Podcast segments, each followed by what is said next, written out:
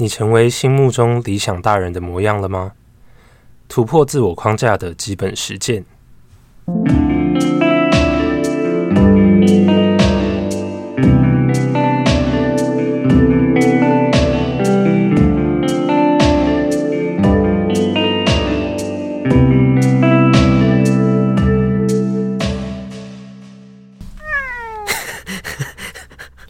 大家好，我是迪伦。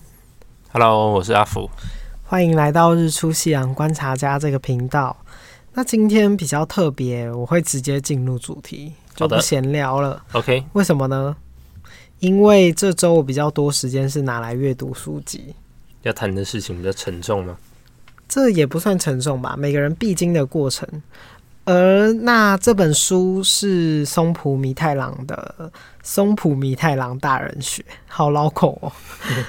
虽然这本不是我对这位作者心目中的第一名著作，但对我来说，他更像是阅读世界中的爸爸。爸爸，嗯，他在我人生很多低潮、彷徨、最需要帮助的时候，还有事业冲刺啊，或者是一些在思考一些事情上面。我随便拿起他任何一本著作，他都能够给我很多的力量。嗯嗯，而且我还借他的书给很多朋友，在他们低潮的时候啦，然后甚至至现在还有两三本书在别人那边，对，流落人间中。那为什么会说像是爸爸一般的存在？那稍微简单介绍，他是现年五十七岁的他，他当了总编辑，又身兼作家，然后还有一些美食著作等等，他就是身兼多职之外，嗯、他到这个年纪，他一直书名，他是走着一条名为基本的大人道路上，然后他对生活的从容跟阐述，都是我心之所向啦。在看书的时候，常常我都会被感动。嗯，我去拿这本书来导读的缘由，是因为它是在我心中属于我心目中理想大人的模样。而这本他成为大人之后，他自己有自己行之不变的准则，却有很多那种基本面外的突破。嗯，你能想象吗？一个五十岁的人还怀着上进的心态。很厉害耶！嗯，你爸妈有吗？你觉得他们上进吗？嗯，我觉得他们应该是就是活到老学到老吧。因为我爸现在有空的时间，他都会一直在写书法。他爸很厉害 哦。这本书有提到书法。我爸之前还叫我在虾皮买那个专门写书法的纸，还买三种不同的纸质。然后我爸就有很多书法在那边写。嗯，你应该知道我也蛮爱写书法的。我知道。嗯，因为我觉得书法它是一个。呃，你写出来，你才可以看懂这个字结构，嗯，理解这个字。那我觉得那个过程也可以让自己就是真正静静下心来，慢慢的就是想事情。对，稍微岔题。如果你有这个想法的话，就代表，嗯、呃，应该是说，如果我们想着哇，他五十岁居然还这么上进的时候，突然有这种想法，代表我们都还没成为真正的大人。因为成为大人的时候，都会一直努力的想要让自己更好。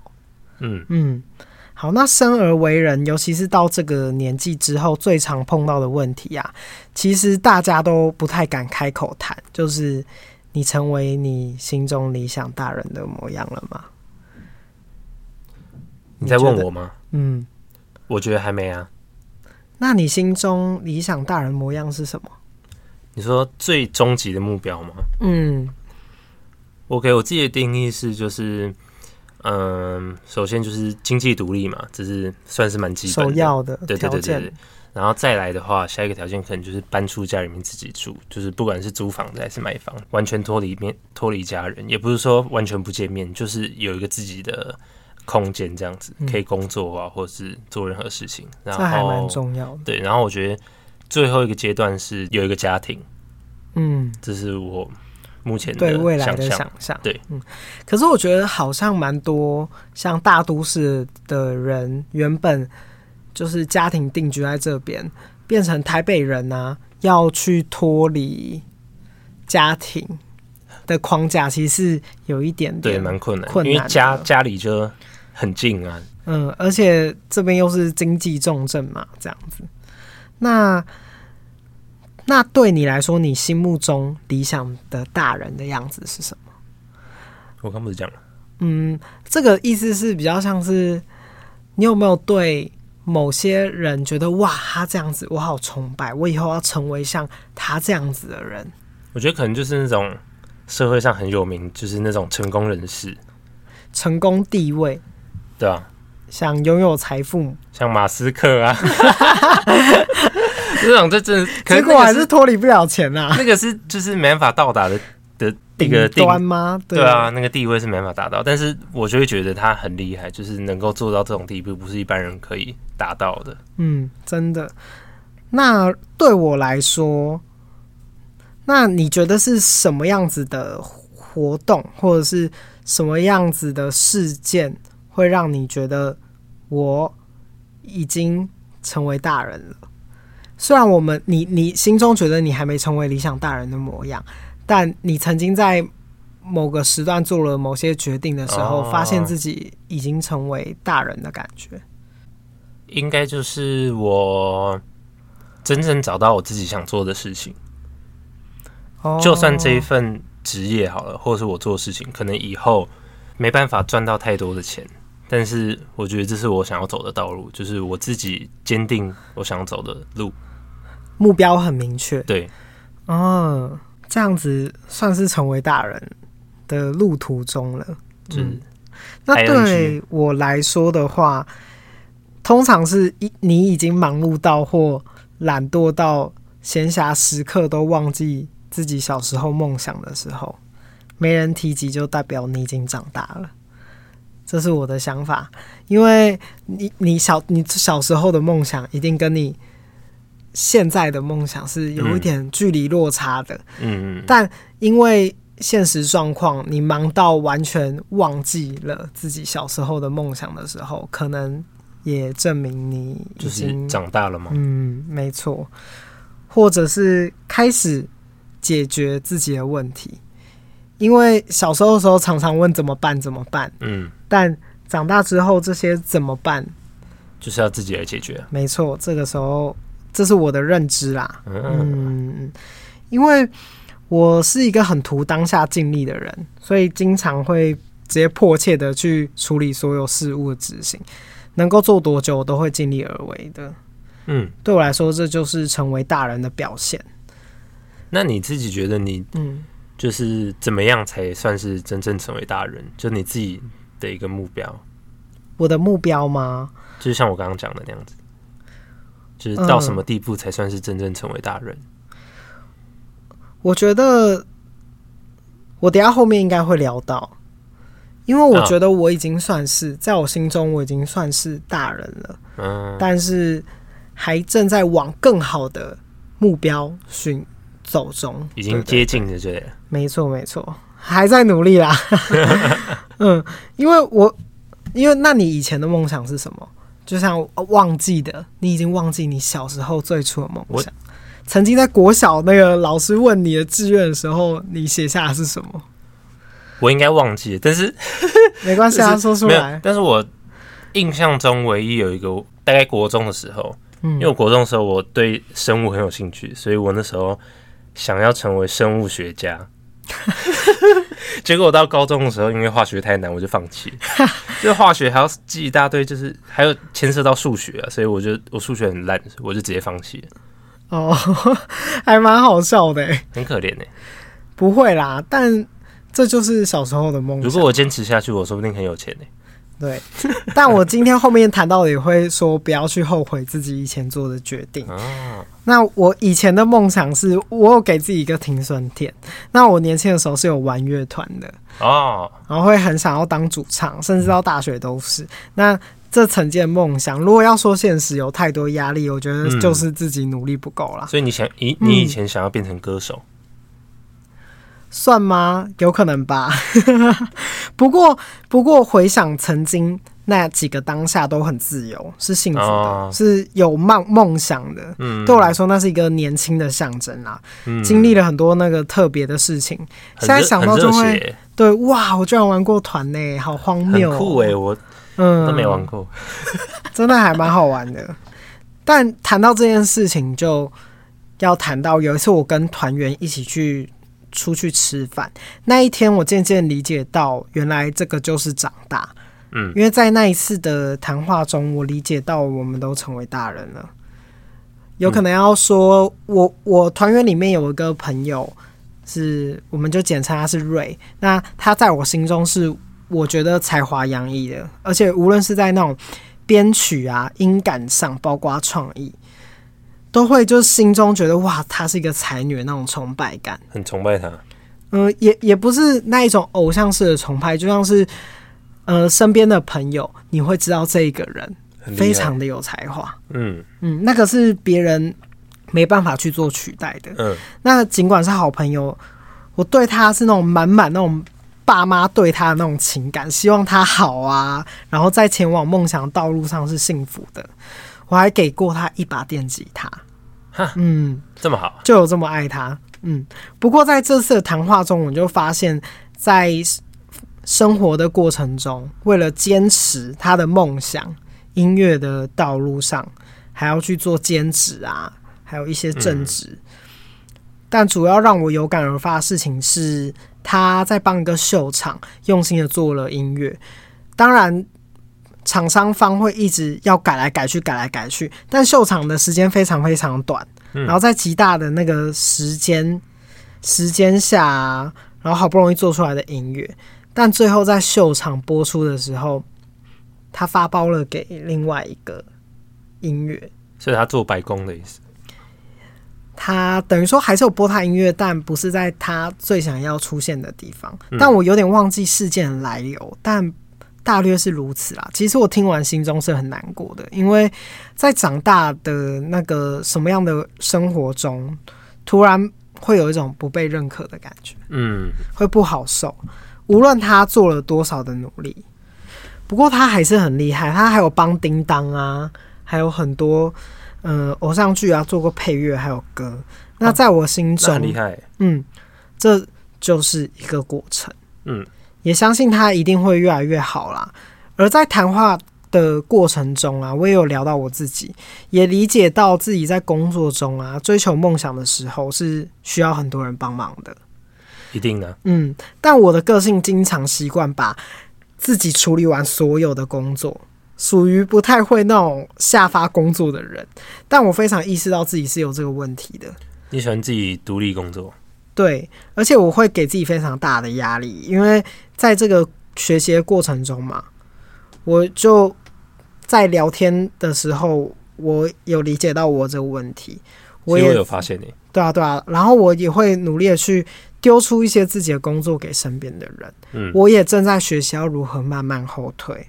成为一个懂得分工合作的人，就不是自顾自的啦。嗯，因为我觉得这就是一个成就成为大人的历程。因为你是大人了，你就会知道我是一个大人了。我们大家呢都可以互相分工合作，这个世界才会正常运转嘛。如果你全部都丢给自己，那你就是。很像以前自私的自己，做好自己的本分就好。嗯，对对对。那也要理解没有办法达到一百分的情况嘛。那别人有达到八十分的时候，你就要试着去包容和鼓励，因为别人不可能会是你啊，而且别人拥有的优点你也没有，你也没有，没错。所以懂得退一步，我觉得算是成为大人的其中一项基本。啊，嗯。那在这段历程啊，代表发现我们在聊天的过程中，嗯，发现无论再大的努力之后，或是很努力的生活，常常会碰到的是无能为力。当你对这份无能为力有不甘心的时候，不再像以前那么坚持，所以我们都退了好几步。我和我朋友，嗯嗯，那在长大的过程中不可避免的嘛。但如果你心中是有那个目标的，要尽量把它去认定为只是一点小颠簸，还要坚持一个道理。如果还有一点不甘心，就还不到放弃的时候。我是蛮常记得这句话的。嗯，那我们没有办法去模拟真正成为大人的模样，但你可以看到世俗上成为大人该有的样子。我心中理想的大人的样子，在松浦弥太郎这本书里面，最让我中意的事情是他突破五十岁，还挑战了很多新的事情。能，那这些都是小事件嘛？但有突破之后，他讲究就是基本原则，但它的突破都是建立在新的基本上。这是让我感到比较诧异的，因为我觉得大人其中一项是生活，它里面有一篇是生活都是崭新的开始，让我想到一件事，我有一个刺青在我的锁骨下方，嗯，叫品牌经营，是英文，哦、对对对。那这本书第一篇他就提到了这件事情，如果你把自己当成一件商品来看待的话，那如果你已经过了你。最新鲜的日期，你还保存价值吗？应该是说，像哦，大家都说十八、十九岁是你的精华，你这时候要好好努力，或者是二五、二六是你攻事业冲刺的时候，嗯，等等的。那我个人是觉得，我们都还在保鲜期中，我觉得快要过了、欸嗯。没错，但它里面要说的是要如何让自己。保存价值，延长这个期限，没错，像是红酒一样，越陈越香。那我高三的时候，其实我爸就问过这句话，所以我我身上才会有这个刺青。你如果要在社会生存下，你必须时刻把自己当成一个品牌在经经营，就是一直提升自己的价值。嗯。对，你要走的长远，走的久，比那种一时来的那种大红大紫要好。哦，嗯，我现在渐渐是有听懂这一句话。嗯，主要是他这篇是要反思说，我们活在这个世界上，你有没有个人的人格特色？你有什么独特的地方，让这个世界需要我这样的一个产品？嗯，只要有一个人需要你，越多人需要你，你的价值也会随之越来越高。嗯，这是很久不变的道理。没错。嗯，我觉得我是很敏感的人。嗯，那我是能够透过别人的思想啊，让别人交出真诚的自己，进而让他们那种感受到被爱的感觉。我觉得这是我存在在这个世界上会感到有价值的时候，因为这个是无价的。有时候那种眼神、语言都可以帮助一个人，我觉得很重要啊。嗯，但有时候也会伤人。嗯，但这是我觉得我这项特质是被。身边的人需要的。那在大人的朋友这个篇章，我最能体会的是这一段。它里面有一段是说，因为身为作家、书店老板的我，活在相当狭隘的世界，身旁全是认同我存在的人，简直就像是小小王国里的小小国王。那我对这段非常有感触，是因为我觉得这件事情是大家所谓的舒适圈，嗯，而什么叫做跳脱舒适圈？又因为其实真正的跳脱不是你突然下一个大决定，我要跑到国外，或是我要干嘛，而是你任何当下都能成为跳脱舒舒适圈的关键，那就是放下你的自以为是，你并没有了解到事情的所有面向。嗯，然后深刻自己知道我不是万能的。嗯嗯，他弥太郎后面说，这世界上还有很多更出色的人，更了不起的人。然后他会试着想要认识那些人，我想要看到这世界上更多不同的新表象，想要从自己年轻时势必敬而远之的人身上学到许多。如果我不这么做，我觉得自己到此结束了。到时候，原本关着我的小小王国城墙就会分裂瓦解。我是蛮喜欢跟大人相处的，因为我可以从中学习到很多东西，所以我基本上都会跟老师保持一个很很好的交情。我喜欢的老师啦，嗯，常常可以从他们的心中理解到很多。嗯，知识还有他们看待人生的看法，就大人的想法一定都会有差别。对对对，所以我觉得这其中的这两个篇章是非常实用的。那但是后这本书很精彩啦，但其他不没有很切合这次的主题。那我特别要分享是下一个篇章，那就是大人的财务，你比较在乎的财务财务问题，财务 财务问题，大人财务的问题，因为我觉得金钱观念啊，也是成为大人的致命的首要关键。一定的啦，没错，要要有信用和责任的思考方式。嗯，嗯对。哇，你讲到钱，就整个精神都来了。钱就是生活的一切啊。嗯，那我觉得他有一篇是篇章是精彩到我直接导读给大家听。那但这里面第一章节分享给大家的就叫做恐惧宝物。恐惧宝物，没错。什么东西是你的恐惧宝物呢？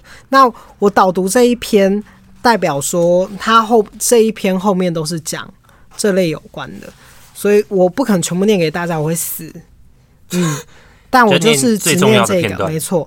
那这一篇的篇章叫做《大人的恐惧宝物》。嗯，请开始。那他说：“我的工作与我的梦想背道而驰，我做着自己不想做的工作，可是为了活下去，我也无计可施。有许多年轻人抱着这种想法在工作。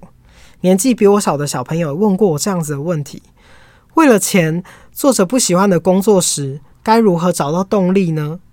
回顾年轻的我，不曾这样子想过这个问题，因为我运气好，而且有才华，能够只做自己喜欢的工作。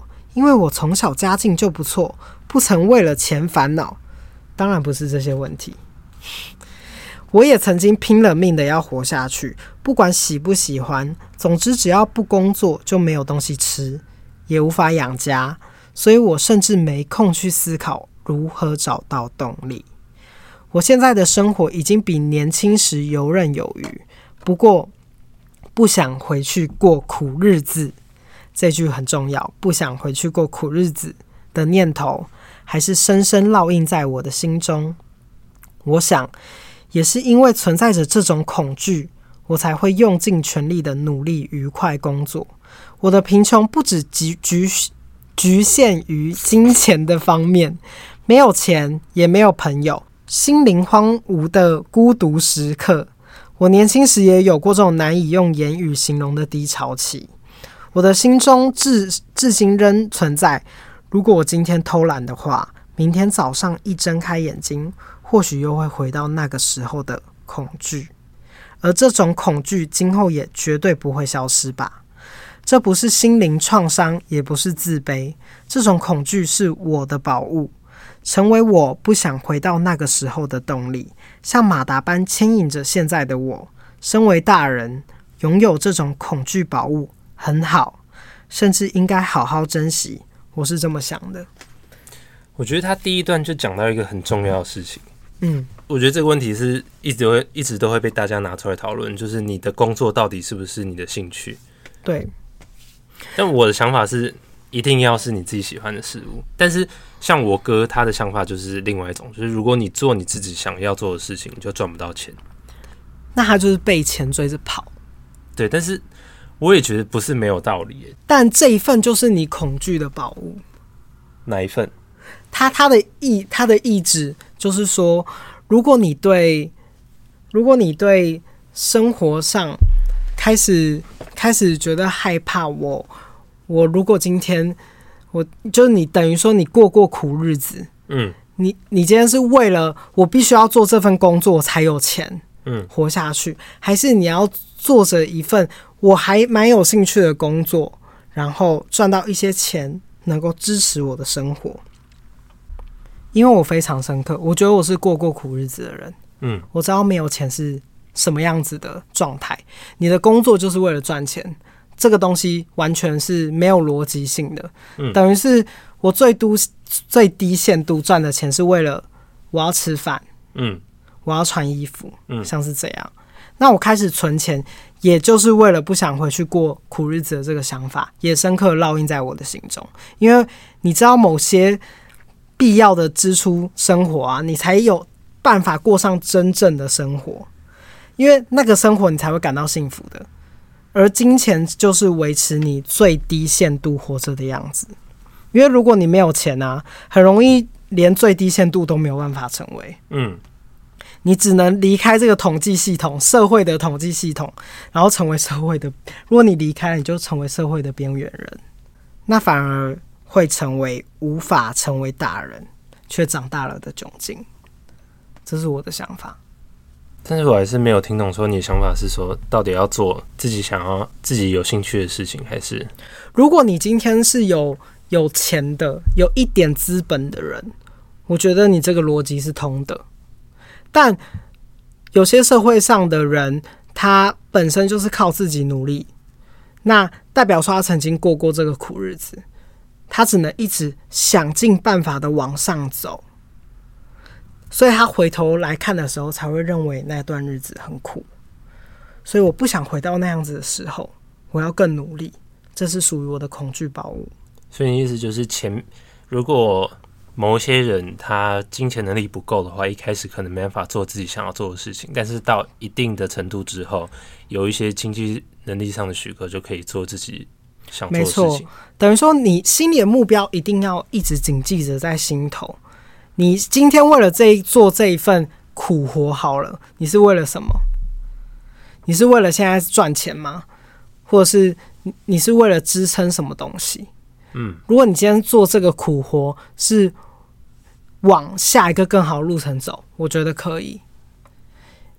有些人有可能没没办法，我一定要先去打工才可以去支持我的兴趣，但这份打工搞不好是他完全对他生活没有益处的。嗯，对，但他必须做嘛。但等于说，你要记得自己想要的另外那个目标是什么？这个东西是支撑你往上的动力。那它里面有一段，首先另外一个篇章，它就是说，我们对自己的财务上啊，我们要首先要先想着，我爱钱。明白的说出口，谁不爱？请问，没错，要大声的说出来。只要这样，你就会好好珍惜钱。再来说起来有点矛盾，就是别追着钱跑。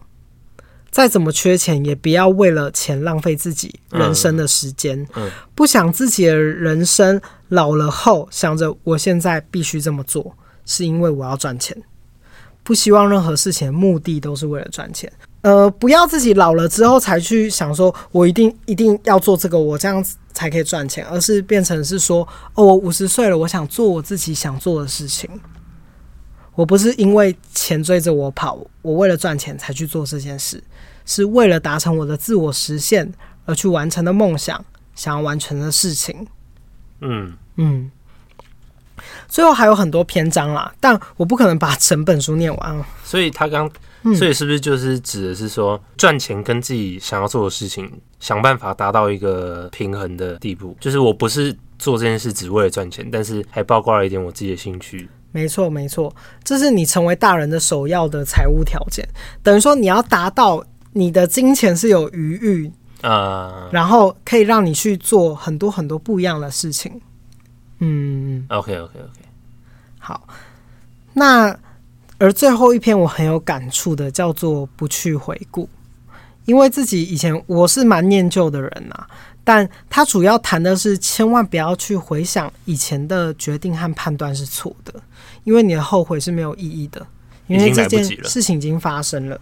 那这边还是导读一小段。好的，好，在截至目前为止的人生中，我不曾想过啊。我选错了，或许我走过的路是错的，或许我做出的判断是错的，但是过去的事情就过去了，做错的事情无法再修正，所以回顾也没有意义。因此，我没有回顾过往的习惯。我这么说也不怕别人误会。如果此刻这瞬间地球消失了，而我也死掉的话，我完全不会感到后悔，因为我的心中充满了感谢。能够认识许多人，有许多经验，接触过许多东西，我十分幸福，也觉得受到了眷顾，甚至有时候会这样问自己：我还奢望什么？不怕遭天谴吗？嗯，那既然不是靠自己的力量得到幸福，我就必须要报恩。那身为大人，我可以怎么报恩呢？就是不断创造新的基本。其实我没有很懂他他这边说的基本到底什么意思？因为前面你刚刚有讲到说他追求的什么一个基本？呃，呃松浦弥太郎他以前写的书很多很特别的是，嗯、呃，他会像是定定自己的规范这样子。他曾经写过一百种基本，一百种工作的基本，一百种生活的基本，等于说他会有定定一些，就像是我们。定定自己的计划表，说我今天一定要做什么事，我今天一定要早起运动，等等的。对他来说，这件事情就是基本。我今天基本就要做到这件事，就是他对他自己的一个一个规范。没错，没错。OK，嗯，OK。那导读导读的这一段是，嗯，我觉得身为大人啊。必须要认知到，人生的幸福绝对不是只单单靠自己就可以得到的幸福。嗯，你追求到幸福，就不会想到回头看嘛。因为我现在很幸幸福啊，所以就不想回头去看那段苦日子，而着眼现在持续成为一个更好的你。但其实最后这篇的结尾，我个人呢是不同意的。哎呀，嗯。蛮特别，我这一次是没有很同意他这这一段，但我觉得我心里觉得回头看反而是格外重要的，算是一种证明自己成长的道路，我也可以从中看见意义，所以我我后面会说，也代表着是一定是有一些对的决定嘛，才会带你到现在的我。你说可以从以前失败的一个不好的回忆中。去吸收一些经验，对吗？没错，也包括说，我以前也曾经做了一些对的决定，带我走到了现在的自己。还是说，他指的不要回顾，是说不要执着于过去的失败？嗯，他的意思有点像是说，我今天四十岁的时候，我就不会去回想三十岁的事情了。我五十岁的时候，不会去回想四十岁发生的事。这是他主要讲的，但我我会说明为什么。我会非常在意回头看这一件事情，我后面会稍微说明一下。嗯，你觉得回头看重要吗？我觉得蛮重要的，因为不管是有好的回忆还是不好的回忆，算是一个检视自己成长的过程吧。嗯，因为在我心中的想法是，的确在回顾的时候，一定会说，干，我这个时候的判断可能是错了。嗯。对，一定会有这样子的想法。我觉得很难做到像他说，我回头看的时候不去思考，说我这个判断到底对还是错。因为一定每个人都会想象，如果我回到过去可以改变某些情况的时候，嗯，嗯，我觉得难免。但你心中不能有后悔，而是把它当成养分。嗯，我觉得重点是没错，所以我后面不同意的原因是因为我觉得必须把这些好的、不好的都成为一种养分。那我就稍微聊到这本书之后，我想要谈一些跟成长有关的电影与书籍。那有有一个电影叫做《致我们终将逝去的青春》，但我不是推荐这部电影哦，因为这部电影它是稍微有一点 矫揉造作。应该是说，他比较为了陈述原作，所以把很多原作的那个词句用在台词上，所以他讲起话来会觉得很怪，很很很像在演演。没错没错，很在演演一个东西，但 但不得不说，它里面非常非常多的词句写的非常好。那的确是在青春离开的时间。就会带着我们那个渐渐成为大人嘛。那这里面厉害的一句台词啊，包括我前面所说的回头，里面是说：正如故乡是用来怀念的，青春是用来追忆的。当你怀揣着它时，它一文不值；只有将它耗尽后，回头来看，一切才有意义。爱过我们的人和伤害我们的人，都是我们青春存在的意义。嗯。他在演戏的时候讲这一段，很像故意的。没错，但这句话说的很有道理。嗯嗯，然后他也谈到了成年后的爱情里面的一段话，也许这才是成年人的感情。放在天平上，小心计量，你给我多少，我就还你多少。我们可以付出的东西是那么的有限，又也经不起虚值和挥霍。而年少时不计代价去爱的我们，又到哪里去了？嗯，我觉得讲到这边是有点难过的，因为其实回想自己年轻的时候，嗯，很常都会爱别人比爱自己还要更多，甚至付出一切。但长大之后会开始计量，我要保有多少的自己，才不会让自己损失太多。就是开始对自己越来越好。嗯，那我觉得这也是成为大人的模样。嗯嗯。那另外一部的话，你有看过？我们可以稍微聊一下哪一部？那最后就是前阵子那个蛮有名的，我觉得在文青姐啦，因为我自己算文青吧，我可以这么说。嗯、可以可以，我认定。嗯，那这部是我们都无法成为大人哦。嗯，我觉得这部片是很沉重，然后也很揪心的。他是在叙述那段刚出社会、慢慢磨成大人的那段阵痛期。我觉得他叙述的很那个巨细靡遗，也很压抑，你觉得吗？印象中是不是那个男主角一直在抽烟？嗯，算是。我觉得抽烟算是一种 跳跳接他那个画面流畅啦。对对对对对，为了剪辑是吧？但是抽烟算是一个很重要的环节，是很多人像日本人都认为说，哦，我二十岁了，所以我可以抽烟。你懂吗？日本是二十岁才可以抽烟，我有点忘记，好像是。嗯，但他就好像是一个成为世俗大人的象征，男性上面，呃，有一点点隐喻这样子的事情。对，对，那我们就稍微，我稍微叙述一下这个故事的内容。好的，因为，呃，他是人生会因为感情而带着那种成长，同时你的意识也会跟着改变，去成为那个心目中觉得成为大人那个样貌嘛。那这部真的很不错。那故事线就是主人翁四十六岁嘛，他就过着一个超级普通的大人的生活。然后他这部就是慢慢回溯过往发生的日子，然后再到现今这个故事线。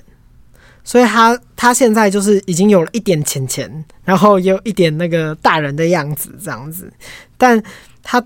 对自己也不会说很喜欢呐、啊，但也不会到讨厌，但他就是很日常的正在过日子。他在不同的情况、不同的时间点，就会戴上一个面具的这样子的感觉。所以是一个倒叙的手法吗？对对对，它是一个交叉剪辑，交叉剪辑，但它其实是慢慢这样倒叙回去到最原始的那个时间点。嗯，他是透过类似爱情去叙述他成长这段过程。这样子，嗯嗯，其实我有点忘记剧情了。对，你刚刚会说，嗯，那但让他，他就想到了曾经有几个人曾经让他觉得自己不一样。嗯，那他最在意的人就是薰。我后面会提到他，他就是不断不断的在他回忆的过程中想到这个人，所以等于说薰在他心中是一个非常特别的存在嘛。他穿着特别的衣服啊，在舶来品的古着店打工啊，哦，然后是一个很特别的人，听着他也喜欢的音乐，而且这个特别的人啊，薰他最讨厌的事情就是普通这件事情。哦，很酷诶，他常常会觉得不要做普通的事。嗯，不想要成为社会上那种普通人啦，无聊的人。嗯，做着那种普通的事啊，吃普通的饭啊。对，但但主人我就爱他，爱到心中有个地位，时不时就会想到他。不过，在他长大的同时，他回忆的同时，他就开始滑社交软件嘛，那个 Facebook，然后也发现了一件事，原来勋也成为了一个普通的大人，他也结婚了。生小孩了，就有些照片，然后也当成了家庭主妇，然后他就默默的看那个手机，就说：“啊，真普通。”可是谁说这样子就是普通啊？嗯，这这是他们自己的定义而已啊。对，没错。但后来他讲说“啊，真普通”的时候，他也回想到自己，我其实也很普通，更普通，对，更普通。没错，他就开始慢慢这样倒数的手法。那他就倒数到他前一任的女友，就是十年前的时候，他他女友那个时候是千禧年嘛，因为千禧年很多人那个时候都说哦，世界就会毁灭这样子啊，对对对，算是一个谣言这样。结果世界上还是就是正常运作嘛。嗯，那那个时候他女朋友就说了要不要结婚，好多人都已经结婚了，什么什么之类的。结果他居然默默的说出了，这样不会太普通了吗？不然他想怎样？嗯，可是你不觉得他说出去这句话的时候，他表情是他也被自己吓到了？哦，你说他自己讲出来，自己被吓到？对，他被困在了熏熏灌输给他的观念，嗯，里面那个女友，我觉得那个女女友演的很好，她那个时候是说出了，后面就说出了，你把我这十年的时间还来啊，那我的青春怎么办？我的青春就不普通吗？对，他在这。那相对的，他也在这任女友上面也浪费了很多青春，那他也浪费了别人的青春，等于说他这十年都正在维持现状，然后身边的朋友都正在往前走了。像是里面有个角色，他的好朋友啊，常常陪他去夜店啊，还嗑药啊，做了很多坏坏的事情。嗯。可是他有一幕的跳接，我觉得很特别。他们去抽烟的时候，在公司抽烟的时候。他就走下去抽着烟，跟他讲说：“我不小心把夜店的女生搞大了，把肚子搞大了，真的很不普通哎、欸。”嗯，结果他的他的地方是主要是主人主人翁的角色嘛，他那个时候就默默的一个人抽着烟，他就觉得他的朋友好像直接变成了爸爸，被逼着成为爸爸，一个大人的模样。反观自己，什么都没改变，我就是一个无趣的人。身边的人都正在为了生活不断的改变、改变往前。嗯，这是很多人都会有的想法，哎。嗯，我也很常会觉得，哎、欸，大家都正在往前，自己是不是一个？我也常常有这个想法，无趣的人。嗯，那他在这个跳街上面又到了他在这一任女朋友的在上一任，嗯，那个人女生叫做思。她是在那个夜店工作的，结果他后面是说他还有做别的工作，是招妓。嗯嗯，但是他是被控制的，等于说就是招妓集团下公司一个住宿的地方，就有客人来他就要接，没错没错啊，有客人他就要接。然后他在有一次抽烟的时候，他就跟他说了一句话：“我是一个很擅长找到绝望的人。”嗯，我觉得这边比较特别的是，很多人在情感上的时候啊，会有时候会碰到那一种两个人看向对方都觉得我们非常非常了解彼此，但如果这个了解彼此是出于两个人都是处在状况很低的时候，是感觉很绝望的时候在一起，那个感觉比较像是互相怜悯。哦，互相知道自己可能在这个社会上并不重要，对对对，不能说没救啊，对，但但这种爱通常都是无疾而终的啦，就是那个比较像是在感受人类的最后一丝温暖。嗯，那后来斯就被嗯麦春集团抓了嘛，他从那个新对他被抓了，然后他从新闻上看到这件事情。他怎么联络都找不到这个人，等于说他这一份爱情就突然的消失了。他在这段感情也付出了很多，嗯嗯，但他们比较像是就是我刚才说的互相怜悯，像知己知彼的那样子的感觉，对，给对方最后一丝温暖。但最后发生这件事情之后，他也知道自己什么都没有了，跟他一样，嗯，那。他在他在这段还有遇到一个人，在他工作的路途中不小心出了车祸，他跌倒了，结果下来的人是一个超像黑道的人，看起来超恐怖。哦，我记得那一幕，对，他心地人超好，他在帮他包手啊，还真的帮他包完了，才才上车才走。可是过了几天之后，他就在新闻上面看到他在一场对。黑道械斗过世了。对，我觉得他这几段过程比较是在形容你在成长的道路上啊，你会知道生命很容易无疾而终，是了无新意的，而且你看到会吓到，你才会发现成长过程中是不需要道别的吗？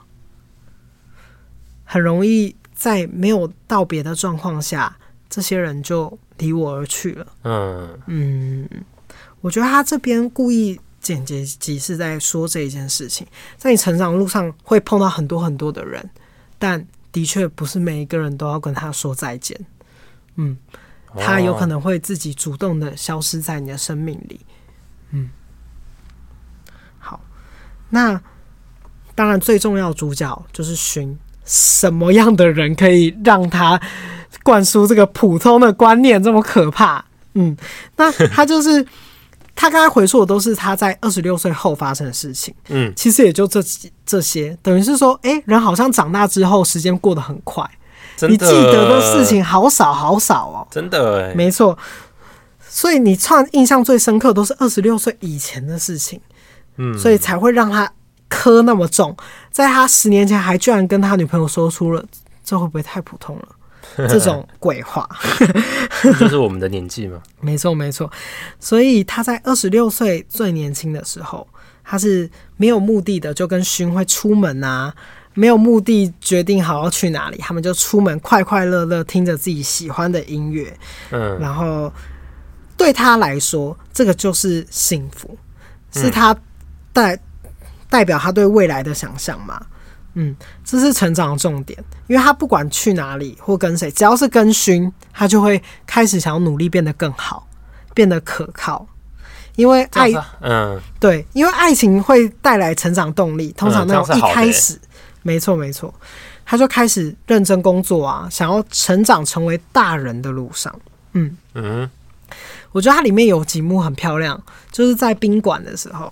哦，对，我记得它里面的分镜都很美。嗯，他在宾馆是有这种宇宙的美感。他比较想要塑造的是，他们在里面的时候是没有时间观念的。宾馆，对对对，那叫宾馆。嗯，就是 hotel 男女生爱爱的地方。motel 对 motel，他们是去 motel。嗯，但但就是中文就叫宾馆啦。我就继续说，然后他们好像就是。他们都像是约定好说，在那个地方我们保持不变。嗯嗯，他们在里面说着各种大大小小事。那时候女主角就说一句话：“明明大家都慢慢长大了，就只有我们保持不变。”在我心中，他这句话其实是有一点反映他正在逃避自己正在成长的心态。嗯他他那个时候还趴在那个主人翁身上，说出了你心中有好多好多想法和想要成就的事情。他他主要是说，我觉得你身体里有很多尚未成佛的词句。成佛？嗯，他的意思比较像是，它里面是有一段叙述的故事啊，但我就直接讲出我的观点。他是比较像是跟主人翁说，你心中有好多好多别人的想法和想要成就的事情。只是你还没有执行出来，嗯，这时候那个主人翁就默默流了眼泪啊，嗯，其实他心中有，嗯，他想要跟他在一起，嗯，然后后来一九九九年的时候，等于说他们要跨两千年的这个千禧年的阶段，他在那个宾馆跟勋说了一句话，说我们同居吧，嗯，我们可以开始。往未来的生活想，结果勋毫不犹豫的转头说了一句：“啊，真普通啊！”变成他口头禅就对了。没错，他比较就是在呈现了一个感情的面相啦。因为后来他们在那一天结束之后就没有再见面了。嗯，算是一个真正的分开。他那一天就理解到，原来真正的再再见是不需要说再见的。嗯。嗯，因为他们两个人是有偷偷那种私底下约定，好像是这样子，是我们要保持不变。因为如果他们只要改变现状的时候，就会变得普通。勋就觉得那个那个关系变了，就会慢慢走向成为普通的道路。我觉得这是他当时离开他的想法。他那个时候不想成为一个普通人，你知道吗？可是他没有讲说怎么样会不普通。没错，所以我我这边的认定，勋是一个非常不够勇敢的人。他就是只喜欢活在自己的世界。没错，他是逃避、逃避、逃避所有成长的道路，包括他前面讲的说：“哦，明明大家都在改变，然后我们没有改变。”他想要一直维持这个不改变，但其实他明明心里就是有想的，才会说出这样子的话嘛。那这样才普通吧？没错，我后后面在这部的时候，我在看的时候也觉得熏熏他，但是是主人翁的视角嘛，嗯，所以熏在他心中留下来一个这么深刻的对大人的想象，就是因为薰这么的不成熟。哦，他是一个不成熟的代表，尚未成为大人之前的一个青年的想象的这样子的感觉。嗯，所以但主人翁后面他就跳接回到了现，就是二零二零的现在，他的时空背景下就是疫情已经发生了，嗯，他就跌跌撞撞的成为大人嘛，呃，在我心中他非常的勇敢，嗯，最后最后他在那个路程中遇到了一个老朋友，他们还跌到垃圾场在那边聊天，哦，想起来了，对，他们就说了，呃。他说了，他们以前曾经吐槽嘛，说生活上啊，世界上百分之八十的人都是垃圾，都是垃圾哦，真的、哦？对，百分之二十的人是人渣，百分之一的人是好人。他们的意思，好人应该就是说笨笨的人呐、啊，你懂吗？为什么这百分之一没有算在这个世界上？等于是说，这个人根本不在乎这个事实，根本就不存在，是不是？呃，也是他不在，或者是疯子，或者是不在乎这个世事、不谙世事的人啦。对。然后我觉得这一幕，我这部最喜欢的一幕就是他坐上了计程车之后，嗯，然后放起了小泽健二的歌《彗星》，然后他就开始回顾了他刚刚所有发生的事情，人生跑马灯，没错，看到了好多好多。前女友啊，前前女友啊，大前女友啊，没有，还有他怎么成长，遇到的所有的人，嗯，就发现，哎、欸，他在这个活到现在，他是碰到了很多形形色色的人，碰到了很多很多不一样的事情，而大家都改变了，成为了一个不一样的人。那明明都在宇宙那个他们的宇宙的宾馆里面都说着啊，我不想要变得普通啊。不想要成为大人呐、啊，嗯，这样，那他在这个跳街的那个镜头过程，在最后的时候，就是那个女主角勋最常会跟他讲的话，就是“可以的来这里”的意思，这样。啊，嗯，他才发现，嗯，他常常都是默默的看着他，等于说他永远对他永远都在他的身后。但他在回想这段过程的时候，发现他最想要说的最后一句对他说的一句话就是“谢谢你，再见啦”。这样好，日文怎么讲？嗯嗯，阿里嘎多，さよなら。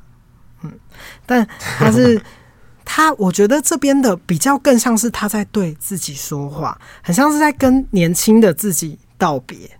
他在回头看的时候说：“谢谢你，再见了，再见了。”他所有的过去和他的过往，没错。而且在他无法成为的大人的这个时间推移下，呃，他在最后啊，原本他在走路的过程中，在涩谷街头走路的过程中，又回到了原点，当初跟薰见面的地方——古着店。嗯，对不对？没有啦，是呃，涩谷街头的比较。他们当初相遇的那个地方，oh. 对，他走到那边之后，他就开始走路，开始结尾片段。结尾片段，我觉得还有个小巧思，他在上面的日文打出了“呃，无我们都无法成为大人”这一段，嗯嗯，但是他后面就把“无法成为”的这个呃否定句删掉了，然后呢，变成了一个填空格。我觉得他这个细节就很像是说。虽然我们都不想成为大人，但成为大人之后，我们都像极了大人的模样。嗯，哦，我记得最后一幕很厉害，那边没错。嗯、呃，他也是，我们也必须要认知到，只要你跟特别的人在一起的时候，你做什么都不普通。对啊，因为他觉得薰很特别，才会导致说，哎、欸，他跟他在一起的时候做什么事情都好特别哦。嗯，不再感到普通。可是，所以我们就从这个角度去看勋的话，他他最后不是还是变成一个平凡到爆的人吗？嗯，对对对。所以事实上，在成长过程中，那种不甘于平凡的人呐、啊，但他没有付出任何的代价。我觉得他没有付出任何代价的人，他那他最终仍然会在这个大时代的流动下归于平凡，就是继续走在普通的道路上。没错，他就变成了一个普通的大人，流于平凡。嗯，那过往的日子就没有办法回头，我们都还是希望大家能够成为自己理想中大人的模样。而只要活着，回头看完，这些都是一步一脚印的足迹，让我们踏在这个人生的道路上。那我最后就来结尾了哦。好的，我们今天应该就没有日志了吧？我觉得这部我刚刚讲的很多话都很厉害吧？全部都是日志，没错没错，可以用一些各大厉害的人说过的话。那我最后这句用的结尾是。终将我们逝去青春里面的一段话，一句台词。嗯，好的，好，但它是比较像口白啦。嗯，哦，好。时间真是一个可怕的东西，它能抚平一切，将心里好的或坏的一刀刀裹去，只留下面目模糊的疤痕，但看得见伤口，迟早有一天都会痊愈的。有些伤痕。画在心上，哪怕画得很轻，也会留住在心。生命中似乎总有一种承受不住的痛，有些遗憾注定要背负一辈子。生命中总有一些精美的情感瓷器，在我们身边叠碎，然而那些裂痕却留在岁暮回首时的刹那。OK，OK，那今天就到这里啦。希望大家都能成为自己心目中理想大人的模样。希望大家都对自己说一声加油，干巴点！阿里嘎多，塞尤那拉！阿里嘎多，塞尤那拉！谢谢大家，再见啦，拜拜，拜拜。